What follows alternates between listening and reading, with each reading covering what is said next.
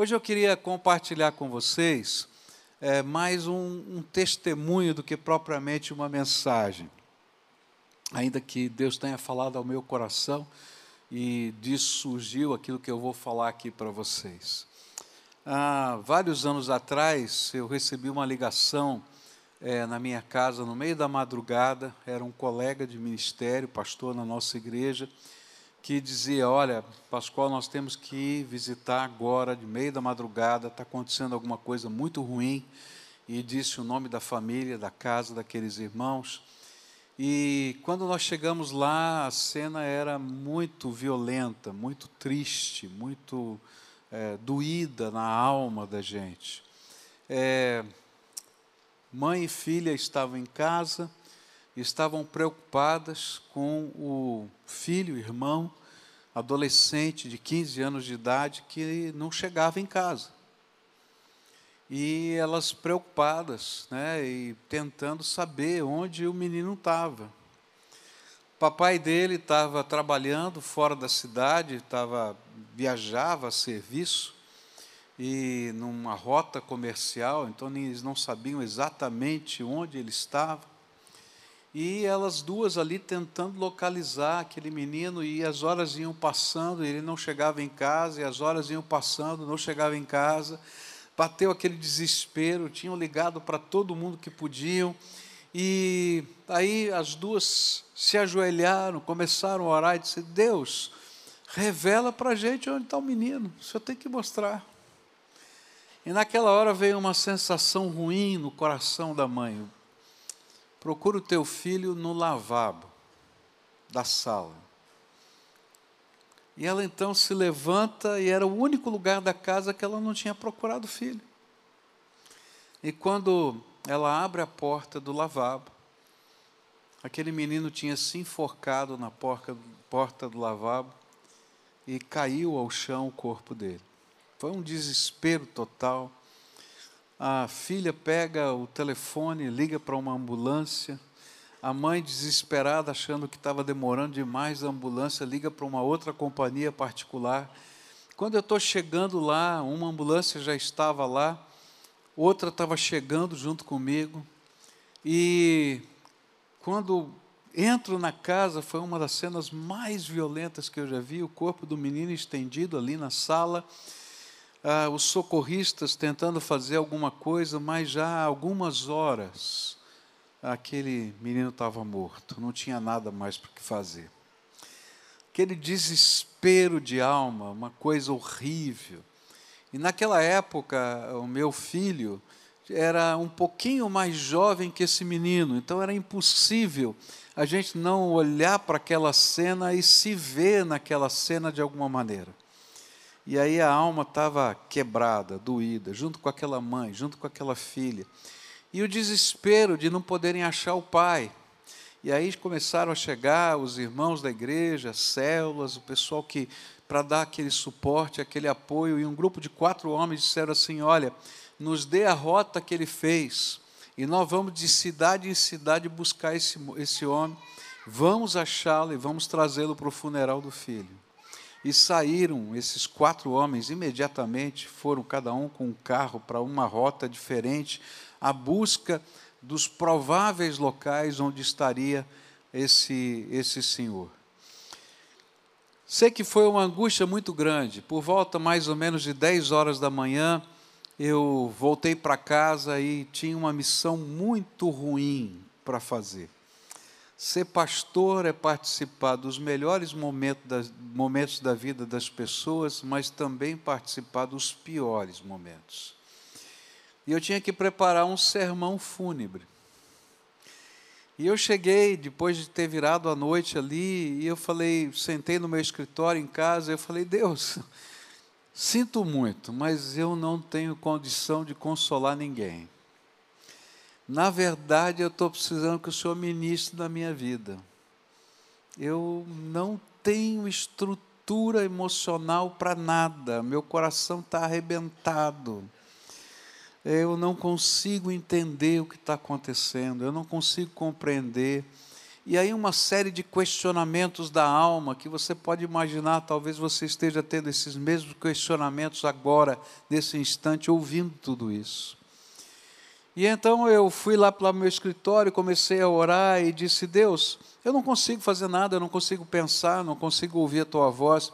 Então eu vou fazer o seguinte, Senhor, eu vou é, pegar o meu devocionário, eu estava lendo um livro de devoções todos os dias, e por favor, Senhor, usa a devoção de hoje para ministrar o meu coração, porque eu não tenho nem ideia do que fazer. Fala comigo. E aí, a devoção daquele dia é esse texto que eu quero ler com vocês. E quando eu vi o endereço do texto, eu falei: Deus, esse texto não, por favor. E você vai entender por quê. Gênesis 1, de 1 a 5 que fala sobre a criação de todas as coisas. Eu falei, Deus, eu sei que o Senhor é o Criador, eu entendo, mas eu preciso de uma palavra, Deus. E aí o Espírito Santo dizia assim: leia, leia. Deixa eu falar com você. E eu quero ler e falar o que Deus falou comigo naquela manhã, ou melhor, naquela quase tarde, é, da palavra do Senhor. Diz assim a Bíblia em Gênesis, capítulo 1, versículos de 1 a 5. No princípio criou Deus os céus e a terra. E a terra era sem forma e vazia, e havia trevas sobre a face do abismo, mas o Espírito de Deus pairava sobre a face das águas. E disse Deus: haja luz, e houve luz. E viu Deus que a luz era boa, e fez separação entre luz e, e, e as trevas. E Deus chamou a luz dia, e as trevas noite. E foi a tarde e a manhã, o dia primeiro. Quando eu comecei a ler esse texto, eu disse: Senhor, não, não sei, não tem nada aqui para mim. Eu te pedi tanto para o Senhor falar comigo. E aí o Espírito Santo começou a trabalhar no meu coração. E eu queria repartir com você o que, que o Espírito falou comigo naquela manhã. Quando eu li esse texto, brilhou na minha mente, nos meus olhos, essa expressão que diz que o Espírito de Deus pairava sobre a face das águas e que ali havia abismos. E naquele momento eu lembrei do que eu tinha estudado há muito tempo atrás, que os abismos mais profundos da terra estão nos mares. São abismos colossais, de quilômetros de profundidade. É tão profundo, tão profundo esses abismos que existem nos mares, que a água que está no mar faz um filtro e a luz solar não consegue penetrar. E há uma densa escuridão nas profundezas daqueles abismos. Tanto que os animais, os peixes que estão lá, e que vivem nessa região profunda de grande pressão, eles desenvolvem habilidades de orientação diferentes do que os olhos, porque não tem luz para enxergar lá no fundo. Mas nessa hora que eu estava pensando em tudo isso, porque naquela hora eu já estava viajando na minha mente, o Espírito Santo falou: Pois é, meu filho, pois é o Espírito Santo está sobre essas águas dos abismos. E a ideia que esse texto nos dá, e mexeu na minha alma, é de que a profundidade do abismo mais escuro da terra não é limite para o Espírito Santo de Deus. E aí o Senhor estava falando comigo e talvez esteja falando com você hoje. Não importa o que você esteja vivendo, o Espírito de Deus não abandonou você. Não importa a profundidade do seu abismo, não importa a escuridão, não importa a luta, não importa o problema, porque o Espírito de Deus paira sobre a face desses abismos e ele tem capacidade de descer a essas profundezas. Às vezes nós somos tentados a imaginar que vivemos momentos tão duros, tão difíceis, tão profundos, que nem Deus pode chegar lá. E o Senhor estava me dizendo: Ó, oh, você está imaginando que essa família está vivendo isso, que você está vivendo isso. Eu quero dizer para você que não existe abismo profundo demais que eu não possa descer. E eu estava meditando nisso e o Senhor me fez lembrar de um outro trecho das Escrituras, que é 1 Reis, capítulo 20, versículo 28. E esse texto fala de uma experiência de Israel, e diz assim a Bíblia: Nisso chegou o homem de Deus e disse ao rei de Israel: Assim diz o Senhor: Porquanto os sírios disseram: O Senhor é Deus dos montes e não dos vales, entregarei nas tuas mãos toda esta grande multidão, multidão, e saberás que eu sou o Senhor. Deus é o Deus das montanhas, dos dias festivos, dos dias alegres. Deus é o Deus das planícies, de quando a gente está caminhando na normalidade. Mas Deus é o Deus Todo-Poderoso que desce à profundeza de todos os vales e abismos. E Ele anda conosco. E o mesmo Deus que está com a gente nas montanhas, está nas planícies e está lá embaixo, quando a gente não consegue perceber, por causa da escuridão. E o Senhor estava dizendo para mim: olha, não importa a profundidade do abismo, eu estou aqui, continuo aqui e não abandonei você. Eu não sei o que você está vivendo na sua vida, eu não sei quais são as situações que o trazem aqui hoje, nem as situações que você deixou lá na sua casa, no seu trabalho, em tantos outros lugares.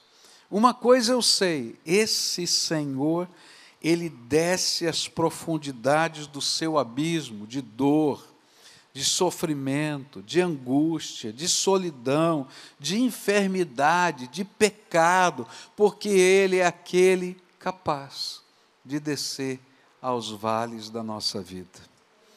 Eu estava meditando nisso e o Senhor me fez lembrar outro trecho das Escrituras. Você lembra que Jesus ensinou que Ele nos faria lembrar tudo quanto nos tem dito, que Ele nos daria um consolador, o Espírito Santo, e esse Espírito Santo nos faria lembrar tudo quanto Ele já nos ensinou. E naquela hora eu estava vivendo isso, o Espírito Santo ministrando na minha vida, me fazendo lembrar trechos das Escrituras. E o trecho que veio à minha mente foi Oséias, capítulo 2, versículo 15, onde está escrito assim: Ali eu devolverei a ela as suas plantações de uvas e transformarei o vale da desgraça em uma porta de esperança. E então ela falará comigo como fazia no tempo em que era moça, quando saiu do Egito. Essa é uma profecia sobre restauração de Israel. E ele estava falando do vale de Baca, o vale da desgraça. E alguns anos atrás, eu tive a oportunidade de conhecer aquele lugar.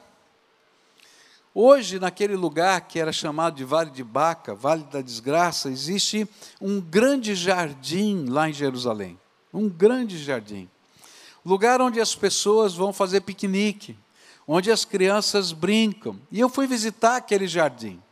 E quando cheguei era um dia de folga lá para eles, tava, tinham muitas famílias fazendo piquenique, as crianças brincando. E eu lembrei desse texto, eu falei: olha só o que Deus faz. O profeta disse que o vale da desgraça é virar o vale da esperança. Olha as crianças brincando, olha as famílias aqui, olha essa cidade que foi reconstruída. Tudo isso aconteceu porque Deus é o Deus que desce aos abismos da nossa vida. Sabe, o vale da desgraça, o vale da perturbação, o vale da angústia, só Deus tem poder em transformar em vale da esperança. E sabe, Deus vai dizer para a gente: olha, o que você está vivendo e o que você está sentindo não precisa ser eternamente assim, porque eu, o Senhor, tenho o poder de fazer desse lugar que você está vivendo, do momento que você está, quem sabe, de angústia, de sofrimento, de abismo, de transformar isso no vale da esperança, no vale dos novos sonhos, no vale da nossa vitória, no vale do perdão, no vale da restauração, no vale da transformação, no vale da cura, no vale da renovação da alma. Por quê? Porque não importa a profundidade do abismo, o que importa é que Deus não é limitado pelos abismos da nossa vida.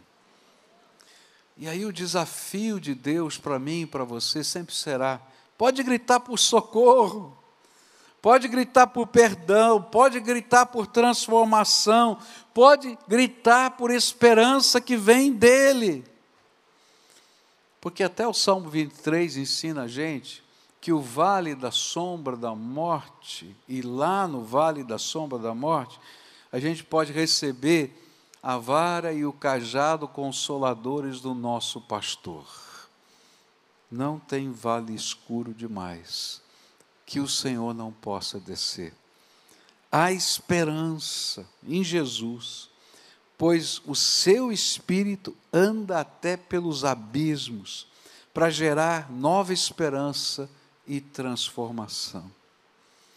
Eu estava meditando nisso, falei, tá bom, Senhor, obrigado Louvado seja o Senhor, porque eu estava tão abatido, o Senhor me deu uma palavra. Ele falou: Já parou? Eu tenho mais para você. Mais nesse texto, Deus. Eu falei: É, mais. Leia de novo. E eu comecei a ler. E aí continuei lendo, na verdade, reli aquele texto e me lembrei das minhas aulas de hebraico. Eu estudei hebraico, fui professor de hebraico, hoje eu não falo mais nada de hebraico, não, falo, não ensino mais nada de hebraico, que eu esqueci o hebraico. Eu tenho que falar a verdade. Faz muitos anos. Né? E mais a gente aprende quando vai estudar hebraico a recitar Gênesis 1. Né? Bereshit, Bará, Elohim, Tovo, Vavovo, só sei isso o resto esqueci. É, no princípio criou Deus os céus e a terra, e a terra era sem forma e vazia. Porém, no hebraico, esse sem forma e vazia significa e a terra era um caos. É isso que está lá. E eu lembrei disso, a terra era um caos. E aí o Espírito Santo começou a trabalhar na minha, na minha mente. E o Senhor disse assim: Você já viu o que eu fiz? Eu criei os céus e a terra. Esses céus e a terra eram um caos. Mas caos nas minhas mãos é matéria-prima que eu transformo em beleza. Já parou para pensar nisso? E aí ele começou a me fazer pensar na natureza. E eu comecei a imaginar, eu gosto de dirigir o carro, né?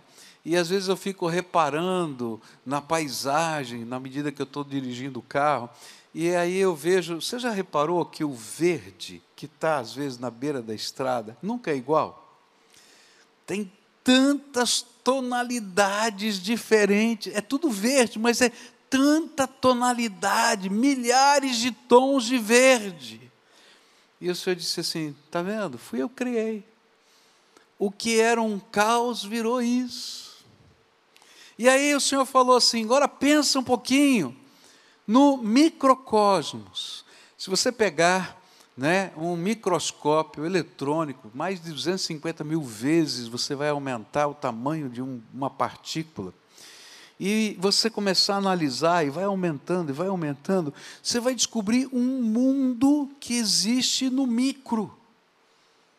É um mundo, gente, tem tanta coisa. Você diz, como é que pode ter tanta coisa nesse mundo micro? E o Senhor disse sim: olha, eu criei tudo isso do caos.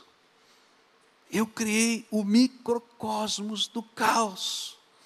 E aí o Senhor me fez pensar no macrocosmos, nas galáxias.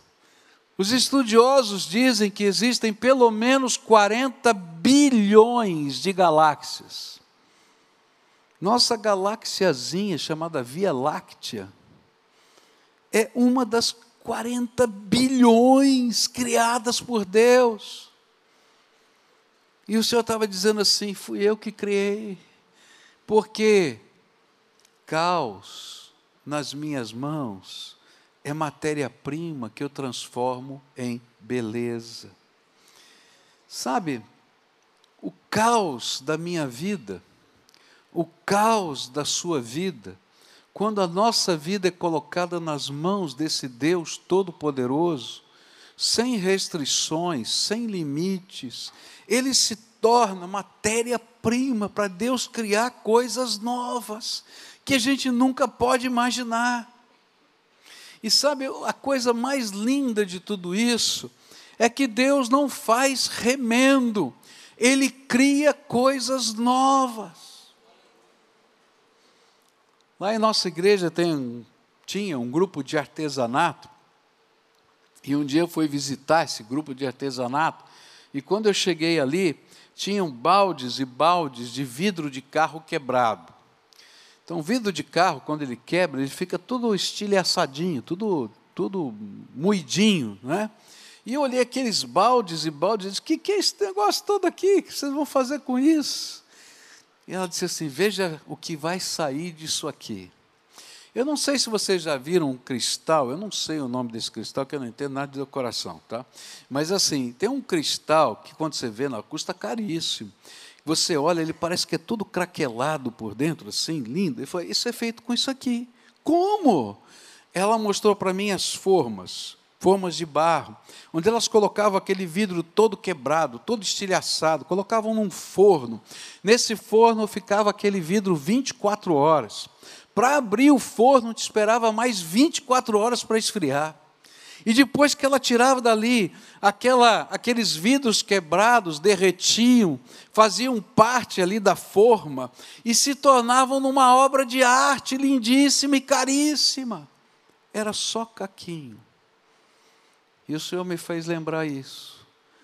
E dizendo para mim assim: Filho, caos nas minhas mãos é matéria-prima que eu transformo em beleza, em obra de arte.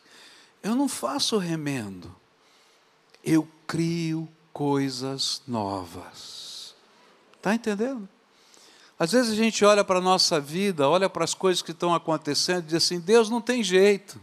E o diabo vem e cochicha assim: não tem jeito mesmo, está tudo quebrado, está tudo ruim, e se remendar vai ficar horrível. Já pegou um, um vaso e tentou remendar? Fica horrível, fala a verdade. Né? A gente remenda, põe o lado que está remendado escondido para a parede, para ninguém ver, porque é feio. Deus não faz isso, não. Ele bota no forno da sua graça, no tempo da esperança e transforma em obra de arte para a glória dele. Esse é o meu Deus. E eu estava meditando nisso e falando, Senhor, mas olha, é tão complicado, é tão difícil. E ele me deu a visão que está lá em Ezequiel 37. Em Ezequiel 37, o profeta tem uma visão de um vale de ossos secos. Lembra disso? Vale de ossos secos, lá em Ezequiel 37. Era uma visão tétrica de um de um campo de batalha, onde os soldados morreram, os corpos ficaram no chão, e os animais vieram e desconjuntaram os ossos, e depois aquela carne apodreceu, não é? e ficaram só os ossos. E aí, quando ele tem aquela visão tétrica que representa Israel, o Senhor pergunta para ele: profeta, você podem esses ossos secos viverem de novo? E aí eu acho que o profeta deu uma resposta politicamente correta. Ele disse assim: Tu sabes, Senhor. Eu não sei não se pode. Tu sabes. E aí o Senhor, na sua graça e na sua misericórdia, diz assim: profetiza esses ossos. Lembra? E aí começa a acontecer algo tremendo. Eu gosto de ler a Bíblia imaginando as cenas. E a Bíblia diz que os ossos começam a voar de um lado para o outro, porque quando os animais arrancam, eles carregam os ossos. Então o osso certo, do corpo certo, viaja pelo vento e se encaixa no corpo certo. E começa a acontecer isso, e de repente aqueles esqueletos estão lá e aí o Senhor diz: profetiza de novo, que se crie carne, músculo, nervos, e aí começa a surgir. E profetiza outra vez, para que haja vida, e de repente aqueles corpos mortos, ossos secos se levantam e o exército de Deus está de pé.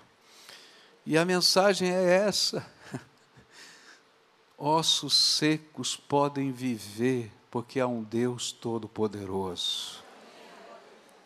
Caos é matéria-prima nas mãos de Deus que Ele transforma em obra de arte, em beleza. Eu não sei como é que vai a tua vida, talvez a sua vida esteja hoje numa confusão total, tudo fora do lugar, tudo desconjuntado. Quem sabe você veio aqui hoje porque a sua, causa, sua casa está um caos, porque a sua família está um caos, ou quem sabe os teus sentimentos estão um caos. Quero confessar uma coisa para você: quando Deus toca o meu coração, eu não tenho dificuldade de confessar pecados e de deixar Ele transformar a minha vida. Mas eu, estou falando da minha vida, às vezes sou duro no meu coração para deixar Deus trabalhar as dores da minha alma, as lutas das minhas emoções. E às vezes o Senhor diz: Filho, me dá aí a tua dor, me dá aí a tua emoção, me dá aí a tua confusão. Deixa eu tratar você. Eu digo, Senhor, mas está aqui. Eu tenho até medo de abrir isso aqui. Eu construí um muro na minha volta para não ter que abrir esse lugar. O Senhor está pedindo para abrir, Senhor. É muito, muito risco, dói demais. Ele diz: confia, porque caos nas minhas mãos é matéria-prima que eu transformo em beleza. E talvez hoje o que o Senhor vai fazer na sua vida é exatamente isso. Alguns vão colocar pecados, alguns vão colocar desilusões, dores, mágoas, pessoas que machucaram, que a gente não quer nem lembrar porque faz mal. Eu me lembro de uma senhora que eu acompanhei e ela tinha tantas dores na sua alma, tantas dores na sua alma, que eu disse assim: pega um caderno, escreve essas dores e confessa essas dores para Deus. E você vai pegar esse caderno todo dia e vai apresentar diante do Senhor todo dia. Ela dizia assim para mim, pastor, quando eu olho o caderno eu tremo, da cabeça aos pés, porque eu sei o que está escrito lá dentro. Ela não conseguia entregar isso ao Senhor. Mas caos é matéria-prima que Deus transforma em beleza. Um dia eu estou saindo da igreja, ela disse assim: Papai está muito doente ele vai falecer. Eu queria muito que o senhor fosse visitá-lo. E a grande parte da luta dessa mulher, casada, com filhos já jovens, tinha a ver com a sua história de família. E eu falei: vamos agora. Saí da igreja, nem fui almoçar, fui direto para a casa do pai dela. Quando cheguei lá, estava a família toda em volta do leito de morte do, do homem. E eu disse assim: vocês me dão licença, eu quero conversar com ele apresentei o Evangelho, apresentei a mensagem de Deus. E depois disse assim: o senhor precisa se preparar para se encontrar com o Senhor, o senhor precisa confessar os seus pecados a Jesus. E ele começou a falar dos seus pecados. Ele disse assim: Eu tratei muito mal a minha mulher, eu fiz isso com meu filho, eu fiz isso com a minha filha, eu fiz isso com aquele outro filho, e assim por diante. E quando ele terminou de falar, toda a família estava na sala, eu disse assim: Você sabe, o Senhor já perdoou você, mas essa família precisa ouvir o que você falou. Você me permite contar para eles? Ele falou: sim. Chamei toda a família em volta daquele homem e comecei a dizer para a esposa: sabe o que ele me falou? Ele falou isso, isso, isso. A mulher começou a chorar. Falei para um filho, um senhor gordo, grande, imenso, chamado Daniel. E eu comecei a falar: Olha, Daniel, ele falou isso, isso a seu respeito. Aquele homem caiu de joelho no chão, começou a chorar, botou a boca no pó gritava como uma criança. Aquela senhora do caderno estava lá também. Naquele dia, Deus transformou o caos em beleza, mesmo num leito de morte. E aquela família foi restaurada porque Deus é bom e a sua misericórdia dura para sempre.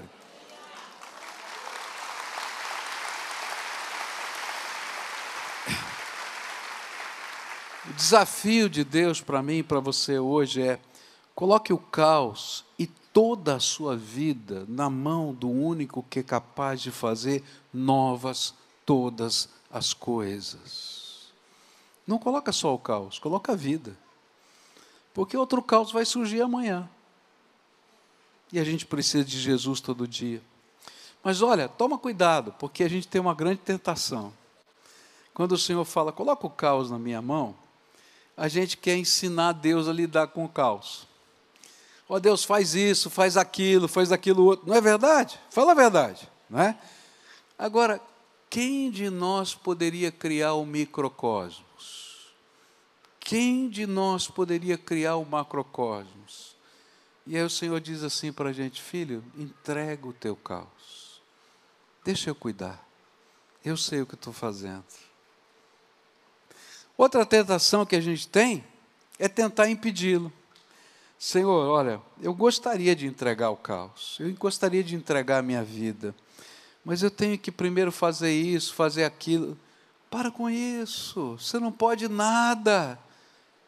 Você é um vale de ossos secos que precisa de ressurreição que só a graça de Deus pode dar. A gente precisa aprender a ser apenas a matéria-prima, submissa ao poder do Criador, para que a beleza de Cristo se veja em nossa vida. Senão, não dá. E eu estava feliz da vida e disse: Obrigado, Senhor, aleluia! Quanta coisa boa! Ele falou: Tem mais. Mas aqui nesse texto, falou: Tem. Lê de novo.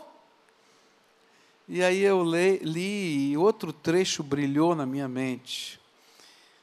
O trecho era de que Jesus, o melhor Deus, na sua criação, uma hora olhou e viu tudo lá escuro. E ele disse: haja luz, e o quê? E houve luz. Uma ordem. Haja luz e houve luz. E aí o Senhor me disse assim: Filho, as trevas não são problema para mim porque basta uma ordem minha: haja luz. Acabou.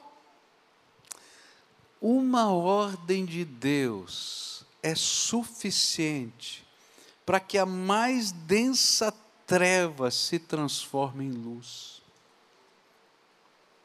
E não somente isso, mas a Bíblia diz que naquele momento ele separou a treva da luz, o dia da noite. Uma ordem foi suficiente para tudo isso. E aí o Senhor falou para mim assim: sabe, filho, a esperança renasce com a minha palavra. Quando eu dou uma palavra, porque essa palavra é poderosa. E quando essa palavra poderosa é guardada no coração, ela se torna luz para a nossa vida. E aí não importa a intensidade da escuridão, Há poder nesta ordem do Senhor para gerar a luz que vem dele, o Pai das luzes, e fazer da noite da nossa vida o um novo dia. Esse é o jeito de Deus trabalhar. Uma palavra do Senhor, só isso. E basta. Hoje eu vim aqui, em nome de Jesus, desafiar você a crer em algumas coisas. Eu gosto muito da profecia de Jeremias, capítulo 29. Jeremias olhando para o povo, chorando na terra, porque eles tinham perdido tudo e tinham sido desterrados no cativeiro babilônico. E ele diz assim, em nome do Senhor: Eu bem sei os planos que tenho para vocês. Planos de paz, de esperança e um futuro. Hoje eu vim dizer que os planos de Deus não pararam. Eu vim dizer para você que Deus continua a ter um plano na tua vida, apesar do caos, apesar do abismo escuro, apesar das trevas. Ele continua tendo um plano. E sabe, esse plano é um plano de paz, de esperança para construir um futuro. E talvez você seja uma daquelas pessoas que diz assim: para mim não tem mais futuro, acabou. Chega. Eu estou só vivendo. Estou vivendo, eu não sei o que vai acontecer, eu só vou viver. E o Senhor diz assim: Não, filho, não terminou. Eu ainda estou escrevendo a tua história. O livro da tua vida está na palma da minha mão e eu estou escrevendo junto com você a tua história.